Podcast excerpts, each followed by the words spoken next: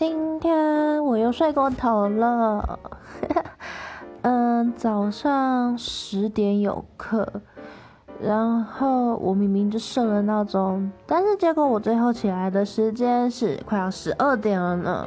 那我就看手机，打开发现，啊，我居然睡前停留在闹钟的画面，然后没有按确定，然后我整个超傻眼啊！